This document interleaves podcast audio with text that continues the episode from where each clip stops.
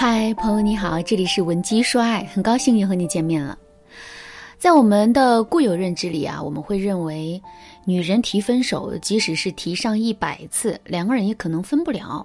可只要男人提一次分手，两个人的感情啊，就注定会走到尽头。这个认知是对的吗？第一句话是对的，因为我们女人很喜欢用假装提分手的方式来试探男人对我们的真心。可第二句话却不一定是对的。在现实生活中，我们确实会经常看到一直在隐忍的男人突然提出分手，之后两个人的感情呢就走到了绝境的现象。可是男人也是有反悔的时候的，这不，粉丝小丽就遇到这个问题。小丽呢今年二十六岁，是一名互联网公司的法务，她跟男朋友小明已经好了两年了，可是半年前小明却突然跟她提了分手，分手的理由是。小明觉得两个人在一起的时候啊，感觉变了，变得没那么舒适，没那么期待，甚至是没那么喜欢了。小明说，他也试图对抗过这种想法，可现在他的心里啊，实在是没有动力了。他觉得分手也许是最好的选择，虽然这样有点不负责任，但长痛不如短痛啊。听了小明的这番话之后，小丽的心里当然很难过。不过呢，小丽是一个非常理性的姑娘，她知道一味的纠缠没有意义，于是啊就含泪同意了分手。可是让小丽没有想到的是，半个月之后，也就是昨天上午，小明突然给她发了一条消息，说自己现在有点后悔了，想要挽回这段感情。看到“挽回”这两个字之后，小丽的心里一下子就变得五味杂陈了。如果现在同意跟男人复合，那么男人想分手就分手，想复合就复合，这段感情不就太随便了吗？可是如果不同意复合的话，小丽又摸不透男人的心思，不知道男人对她的喜欢程度到底是怎样的，也不知道这一次是不是最好的，甚至是唯一的复合的机会。带着这样的纠结，小丽就找到了我做咨询。在了解整个事件的经过之后，我便对小丽说。现在问题的核心，并不是你应不应该同意男人复合的请求，而是要搞清楚你们的感情到底出了什么问题。为什么男人会突然跟你提分手？为什么他现在又会来挽回你？这个挽回的举动到底能不能证明男人的心已经彻底回归了呢？即使你们复合了，这是不是就能说明你们的感情问题消失了呢？听完我这一连串的问题啊，小丽显然是有一些懵。于是呢，我就针对上面的提出的问题，给他做了一番深入的解读。我告诉小丽，小明之所以会跟你提分手，完全是因为两个字：厌倦。什么是厌倦呢？正如小明说的那样，他觉得自己内心没有爱的动力了，觉得两个人在一起的时候感觉变了，变得没那么舒适，也没有那么多期待了。有这种厌倦的感觉正常吗？其实啊，很正常。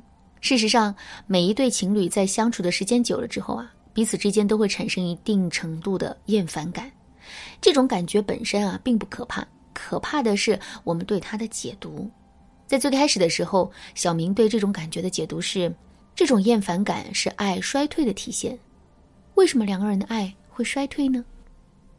这大概是因为两个人其实啊并不适合在一起，所以勉强待在一起没有意义，倒不如把长痛变成短痛，现在就做一个了断。正是基于这种解读，男人最终做出了分手的决定。如果你们的感情也正处在这样的阶段，你想在一定程度上阻止男人产生不好的解读，可以添加微信文姬零六六，文姬的全拼零六六来预约一次免费的咨询名额。下面我们再来说一说两个人分手之后的情况。在两个人分手之后，小明深切地感受到了失去小丽的不习惯和痛苦。在这种感觉的催化之下，小明不断想起了小丽的好，然后就自然而然地产生了挽回的想法。不过，我们一定要清醒地认识到，无论是最开始的分手，还是现在的挽回，这都是男人在一时冲动之下做出的不理性的选择。这些选择还是会变的。所以，我们现在要重点考虑的，绝不是如何回应男人这些暂时性的选择，而是要想到，在两个人复合之后，该如何从根源上去消除两个人之间的厌倦感，从而进一步坚定男人的信心。那么，我们到底该如何消除两个人之间的厌倦感呢？其实啊，方法也是很简单的。现在我们来思考这样一个问题啊：为什么我们会对一个人或者是一件事物产生厌倦的感觉呢？其实啊，无非就是两个原因：第一，两个人之间的距离过近；第二，两个人对彼此占有的确定性太强。所以，我们只要针对性的解决这两个问题，就肯定能够在一定程度上消除两个人之间的厌倦感。具体该怎么操作呢？首先，我们来说第一点：怎么才能科学的拉远两个人之间的距离？距离其实包括两个层面的内容，一个是空间上的距离，一个是精神上和心理上的距离。我们来先说空间上的距离。上学的时候，你跟自己同桌的感情和跟班上其他同学的感情肯定是不一样的。你跟自己同寝室的同学的感情和其他寝室同学的感情也肯定是不一样的。具体来说，就是同桌和室友之间的感情肯定会更深。为什么会这样呢？是同桌和室友的性格更相似，脾气更相投吗？当然不是啦。事实上，这完全是由两个人之间的空间距离决定的。也就是说，空间上的距离是会影响两个人心理上的距离的。所以，想要消除两个人之间的厌倦感，我们就要适当拉远两个人之间的空间距离。具体的操作也很简单，比如说，以前我们下了班就会找男人聊天，或者是跟男人约会。可现在呢，我们却可以时不时的冷落男人一下，不去主动找他，也不答应他的邀约。这样一来，男人对跟我们聊天、约会的期待肯定会更高的。另外呢，如果我们跟男人已经同居了，现在两个人不仅天天睡在一张床上，就连牙膏用的都是同一桶，那么我们就可以尝试跟男人分房睡。并且呢，还要把自己的个人物品和男人的物品进行严格的区分。洗澡的时候，我们不要跟男人一起洗，而是要把浴室的门管得死死的。换衣服的时候，我们也不要当着男人的面换，而是要在我们和男人之间拉一道帘子，以此来拉远两个人之间的距离。这些小操作使用个一次两次，可能并不会有太大的效果。可是，如果我们一次次的去做，并且把生活中的方方面面都照顾到的话，最终我们肯定能看到巨大的效果的。